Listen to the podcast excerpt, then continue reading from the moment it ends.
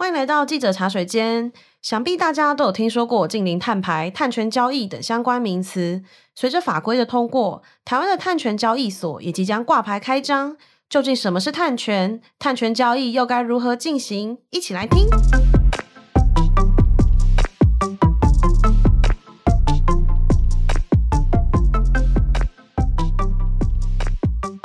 欢迎来到记者茶水间，我是品荣。今天呢，我们要来谈的主题就是这个碳权交易所的挂牌开张，所以今天我们会来跟大家白话一下所谓的碳权到底是什么，以及这个碳权交易所的成立呢，对台湾的企业啊，到底有怎么样的帮助？那么要来和我们一起谈这一个议题的，就是我们数位时代的记者应璇，应璇你好。Hello，大家好，我是应泉。好，那首先呢，我想净零碳排啊、碳权啊、什么碳捕捉等等，大家一定就是听了非常非常多。那呃，有在关注科技议题的，就是听众也一定都有看到很多公司，他们都会祭出很多各种手法，这样子，就是说，哎，我捕捉碳啊，或者是把碳呃沉在海底啊，就等等，有各种的这种高科技的很 fancy 的做法。不过呢，首先回到核心，还是想要跟大家科普一下，如果不是这么熟悉这个议题的朋友，就请应璇跟我们聊聊，就是碳权到底是什么东西？嗯，好。就是碳权，你字面上来看，它叫做排碳的权利。那通常我们会以一公吨的碳排量为计算单位，就是比如说它是一吨的碳权，十吨的碳权。然后碳权它的英文名字叫做 carbon credit，它是一种碳信用的概念。那比如说怎么样可以产生碳权呢？假设你去种树，或者是造林，然后或者是你去保育森林，或者是想办法去提升能源效率，这方面都可以累积减碳啊。所以可以制造碳权出来，这样子。其实我觉得这个东西应该很像使用者付费。就呃，我记得比如说你买香烟的时候会课课税嘛，就是说你既然制造了这个污染，那你就反正你就是要付钱这样。那以前呢，大家小时候一定都上过那个什么温室气体，小学课本都有写嘛，什么温室气体会毁灭我们的地球。可是过去好像真的在乎这件事的人，我觉得很少。那近年呢，可不可以跟我们聊一下，说为什么近年这个议题会越来越高涨？就是说大家的这个重视会越来越深。嗯，我觉得就像刚刚品荣说的，就是过去大家会觉得说这个碳排就就是其实你也看不到，然后也摸不到，然后就是过去这些碳排量，其实公司他们就是排放，他们就是。就是会制造地球的这些伤害，其实是并没有去计算的，就排放就排放。对，等于说，但是现在呢，我们透过比如说这种碳定价的方式，比如说现在各国都要开征碳关税，就是碳边境税这种方式，然后或者是像我们台湾现在也要开征这个，明年也准备环保署会开征碳费，等于说现在这个碳有价这个时代就是慢慢来临了这样子。那也跟就是说近年来大家都会喊说，我们二零五零年要达到近零排放，也。就是说，我们为了要让这个地球可以继续生存下来，我们必须要想办法在二零五零年的时候把这个碳排量就是把它降低，这样子。其实我觉得蛮有趣的，就是说过去的交易，比如说石油啊、黄金这种比较算是大宗的这种交易的东西，都是摸得到、看得到的。但是现在，比如说。碳 就是我真的是看不到它在哪嘛，对不对？或者是很说什么虚拟交易，就是我觉得人类就蛮有趣的啦，就是大家开始移转到交易这种看不到的东西，但它可能就是实质的对我们生活造成影响这样。那呃，在开麦之前，或者是其实在我们的这个采访过程中，我们其实都陆陆续续有听到科技厂会说啊，他们去买了碳呐、就是好似他们就是全年买个东西的那种感觉这样子，他们就去采购。所以我也好奇，就是说，其实，在没有这个碳权交易所以前，台湾其实就有厂商会去买碳。那可不可以跟我们聊一下，到底是怎么买的，以及就是说这个交易的市场的状况大概是怎么样？嗯，好。就是说，呃，过去就是企业他们会有这个碳权的需求嘛，那不外乎主要就是说，他会针对说他自己企业的 ESG 的要求，或者是他的供应链有要求，说他所生产的产品不能够产生碳排放量这样子。当然，企业它除了就是他自己做减碳的一些生产制造。的方面去降低碳排放量以外，就是它还是必须，就是说，因为你还是会有减不掉的碳嘛，你就是会有这种去国外去买这个碳权来做抵换的这样子的需求。那过去，比如说像是一些蛮多的大企业，他们都会到国外的一些交易所啊，像比如说像新加坡 CIS 的这个交易所，大家都会去那边去买一些碳权这样子，然后来做自己公司的抵换量这样子。诶，为什么会是在新加坡？呃，因为新加坡他们现在就是也有碳交易所这样子的存在。那我们台湾现在就是说，我们现在会开始会成立自己的碳权交易所，也就是说，未来企业你不再需要你自己跑去国外，等于说你在台湾其实你就可以买到国外的碳权这样子。哦，了解。所以我可以说，未来各国可能都会有自己的碳权交易所。可能来做一些把关，或者是市场的可能维持的动作吗？对，其实这个碳交易的这件事情也不是说今年才发生。比如说，像欧盟他们自己就有一个碳交易的制度，那它也是有自己的碳交易所存在。他们像是甚至说，他们的碳权已经发展到像是期货的这种概念，因为其实他们也是越来越对于碳排量这样子的方式有越来越严格，所以也会有相对有一些这种碳金融的这个机制在运作。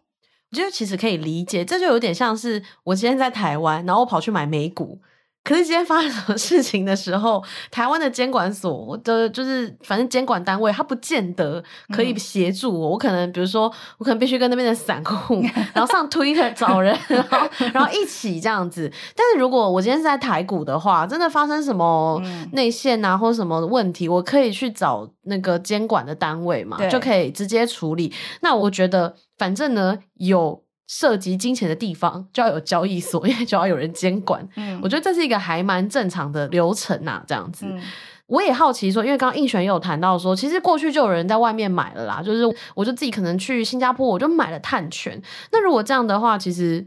我不一定需要交易所，所以这个交易所的成立，它可以带来一些什么样的好处？嗯。嗯，我们现在台湾的这个碳交易所存在以后，它会有两个主要的工作。第一个就是说，它会去代购国外的这个碳权，这样子，等于说，它接下来它会开始跟一些国际的核发这些碳权的机构去签订 MOU。那就是说，这些核发的机构，它就会准许说，哎，台湾的碳交易所，你可以去上架我这些合格有品质的这些碳权。也就是说，企业它不再需要说，它要自己派人去搞懂这些机制，然后。到国外去购买，等于说现在在台湾你就可以代购国外的碳权，然后它是就是降低这个交易摩擦。嗯，我觉得这第一个有点像是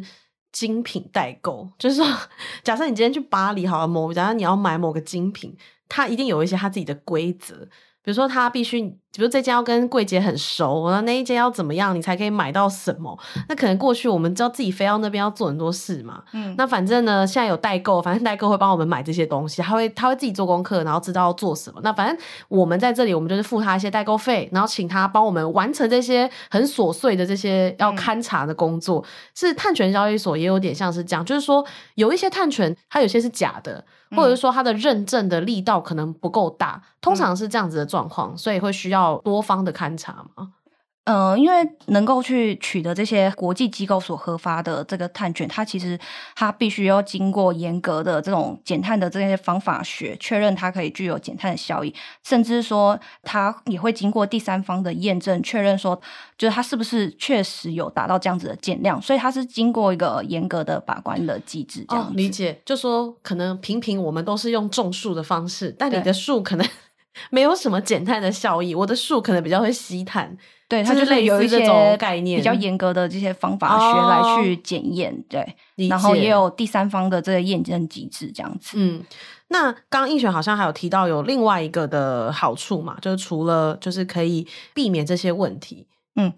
现在有很多中小企业，他们都会有自己的 ESG 的要求，比如说他要在某一年达到这个碳中和这样子，或是就是他有供应链的要求，比如说他要必须满足他的客户说他的这个产品的碳排量必须要降低。那对于这个碳权买卖来说，就是以前可能只有这些大企业，他会有人力或是有资源自己去国外代购碳权。那现在等于说这些中小企，他们就直接可以在台湾的碳交易平台上面去买到碳权，这样子。我觉得这可以理解，就像是比如说，现在有很多的大企业。他很早就开始做碳这件事情，大部分是制造业啦，他就会派一个考察团去国外，然后呢，比如说去看中那个交易怎么样啊，然后我们怎么买。但这个资源真的不是中小企业有的，这个通常都是要年营收蛮大的一个规模才有办法嘛。那碳权交易所就有点像是我先帮你做好功课，反正就在我这个平台，然后做买卖，那其实你就有安全的保障，也不会说买到假的啊或什么东西这样。嗯、所以它算是一个，我觉得有点像是过去呢，台湾。在碳权的落实比较多，从大企业碳权交易所的出现，可以让这个东西就是延伸到中小企业，就大家都可以做这样。对，那我现在就会好奇，就是说我第一个是这个市场里面有两方嘛，一方就是卖人家碳权的人，然后另外一方就是买碳权的人嘛。他我觉得还是有有点像股票，就是买跟卖的人这样。那可不可以请应璇跟我们讲一下，就是如果我今天想要卖你碳权，因为这个东西也摸不到。我要怎么产生碳权，然后卖给别人？嗯，好，就是呃，假设今天我是卖家，嗯、我想要去申请就是碳权。那就是说，假设你今天你要申请的是说，诶，在国内所产生的碳权，那业者你就可以上那个台湾的环保署，然后去申请这个自愿减量的专案。这个是所谓自愿减量，就是我自自发自愿性去做一些减碳的行动，然后减量就是我可以达到这个降低碳排量的这些做法。当然，它是必须要有一些严格的这个减碳的方法学来去验证。所以说，接下来你就要开始去写。你的自愿减量的一些企划书这样子，那同时它也是必须要经过第三方的确证，就是说到时候你这个减碳这样方法，就是到底要怎么样去落实这样子。那确认这些计划书完成之后，它会就会确认注册。那接下来呢，你就开始要实施你自己的减量的计划这样子。那当然，它也是必须要经过第三方的这个查证，就是说你实际去种了一棵树以后，那它确实说有达到哪一些的这个减碳的这些效果。可以去验证它。那接下来就是说，环保署就会核发你碳权这样子哦。就是我自己发起一个活动，比如说种三千棵树之类的，嗯、然后呢，我就要去受到检验，说，哎，我这个到底有没有真实的，就是可以减碳？嗯，然后再有人认可我之后，我这个东西就可以上架了嘛？对。那除了，因为我刚一直我想到的就是种树，就是除了种树，嗯、现在有没有比较流行的一些其他？产生碳权的方法哦，现在还有就是一种是就刚刚所谓的那个种树啊，就是比较是比较是那种自然自然移除的方式。嗯、哼哼，那现在还有一些比较是科技移除的方式，比如说像现在我们在谈的一些碳捕捉的技术，这样子，你透过一些装置，然后就是你把一些工厂的碳排量就是把它移除，甚至说你自己透过一些碳捕捉的装置，然后甚至把这些。大气中的这些碳排也去把它移除，那它其实也是具有这个减碳的效果，这样子。嗯，OK，所以算是种树好像是比较原始的方法。对，所以现在其实你可以导入一些科技的方法来，就是产生这个碳权嘛。那另外一方面，我那我就会好奇说，我今天中小企业我要买这个碳权，那我买方可以怎么去买到这些东西？嗯，好。就是首先呢，第一步你要上那个碳交易平台，然后你要去注册开户这样子。那接下来你就会去挑选说，哎，这个碳交易平台上面的碳权的商品，比如说你可以去挑选这个造林，或者是也有土壤碳汇，甚至海洋碳汇。那或者是说也有提升能源效率的方式，它其实也有达到一些。减碳的那个量，那接下来就是挑选好标的之后，接下来买卖双方就会进行议价这样子。那所有的交易过程其实都会有一些记录，那也会降低它的风险。那接下来就是买家取得碳权之后，卖家就会把他这个碳权移转到你的交易的账户这样子。我有点好奇，就是说，所以未来碳权的交易，它可能也会像股票一样，就是说，它会有一个买差或者是卖差的这种价格存在吗？呃，台湾碳交易所他们现在，他们其实并不想要说让这个散户有去炒作的空间，所以他现在不管是对碳权的买方，然后甚至对碳权的卖方，他其实都是有一些呃限制的这样子。那像是比如说你是碳权的买方来看好了，就是他必须是你是碳费课征的对象，或者是你是环评有要求说你必须要达到一定的减量，就是所以你才需要买碳权。那像现在的买方的话，主要都还是是以就是。是企业为主，就是不能够是这个自然人这样子，所以基本上你想要在这个交易所上面去做一些炒作的动作，现在可能还不会发生这样子。那法人呢？如果我今天是法人机构，但是就他他是有可能就是涉入这个市场，然后去买一些就是碳权，就是做一些操作吗？你说像法人哦？对。我觉得这可能要看，就是交易所挂牌之后，它的参与者，就是像这种法人单位，可不可以参与这样子？嗯、对、嗯，了解。所以还是回到定义问题，就是因为我觉得这个市场一旦打开，就收不回去了。嗯、一旦打开，让自然人或者是法人进去交易的话，他可能就是他会一直涨。所以也是看要看各国的交易所，他希望他的这个碳权交易的这个平台可以长成什么样子。嗯，了解。那就是。我想，因为碳权这个东西，其实它，嗯，已经在市面上或这几年啊，这些概念啊，已经深入很多人，就是大家都一直在听。不过，要科普这件事情，我觉得它还是不是一个容易的工程。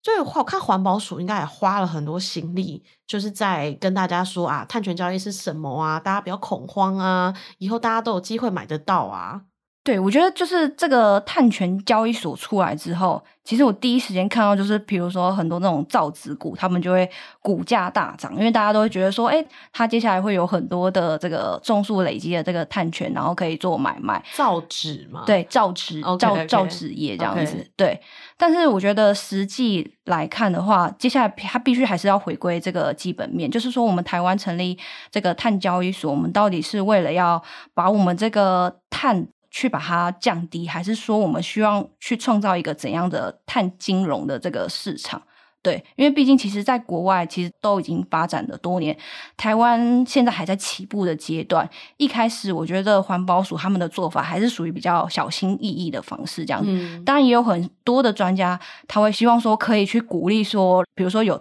碳权这样子的一个诱因，就可以让企业他们更愿意去做大规模的这些减碳的动作、减碳的行为，因为毕竟这些减碳都有可能变成是一个碳权的商品这样子。嗯，所以其实台湾现在还在起步阶段，但是我觉得未来的发展还蛮值得期待。所以不是说我种一片树林。我就可以成为碳权交易的 卖方，这样子，它并不是这样子的逻辑。对对，就我刚刚提到，现在就是国内，如果说你要是国内碳权的卖方来说的话，它现在还是局限在于企业这样子，嗯嗯嗯、对，或是工厂什么的，就不会是自然人这样。嗯因为其实这个东西虽然听起来好像目前都是制造业这种石化的重工业好像比较多在做，但其实这次应选的题目的这个碳权的专题，它有特别找了一个案例，但这个案例其实是呃零售业，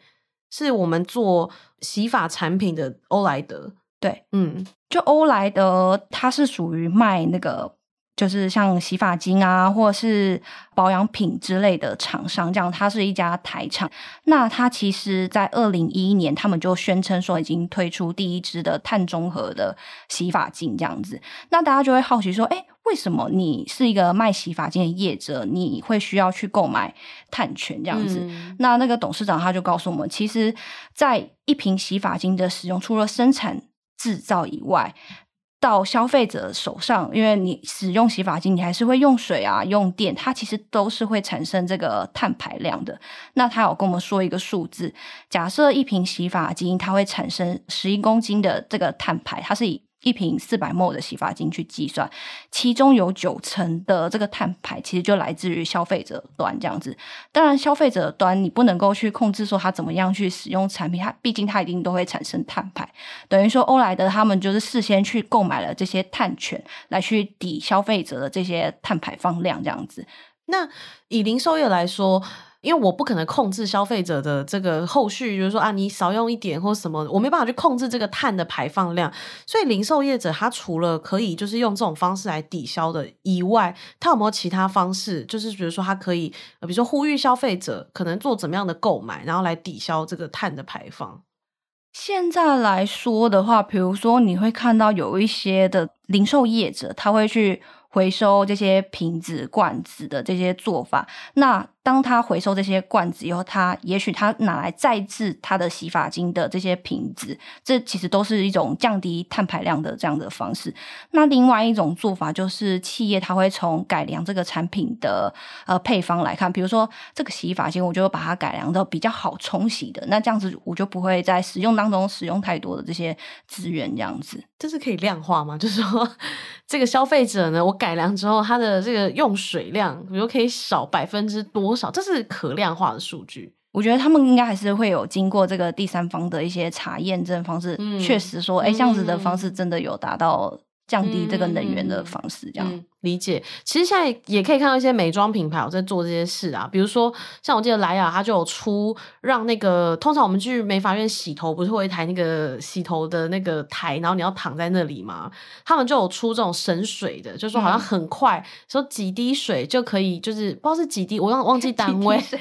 就是说用多少水就可以把头发洗干净这样。嗯、其实我觉得这也是一种方式啦，嗯、就是还蛮有趣的。所以其实碳权这个东西不只是重工业。其实你的生活中，其实蛮多品牌都有在做这件事情。我觉得大家有空可以注意一下。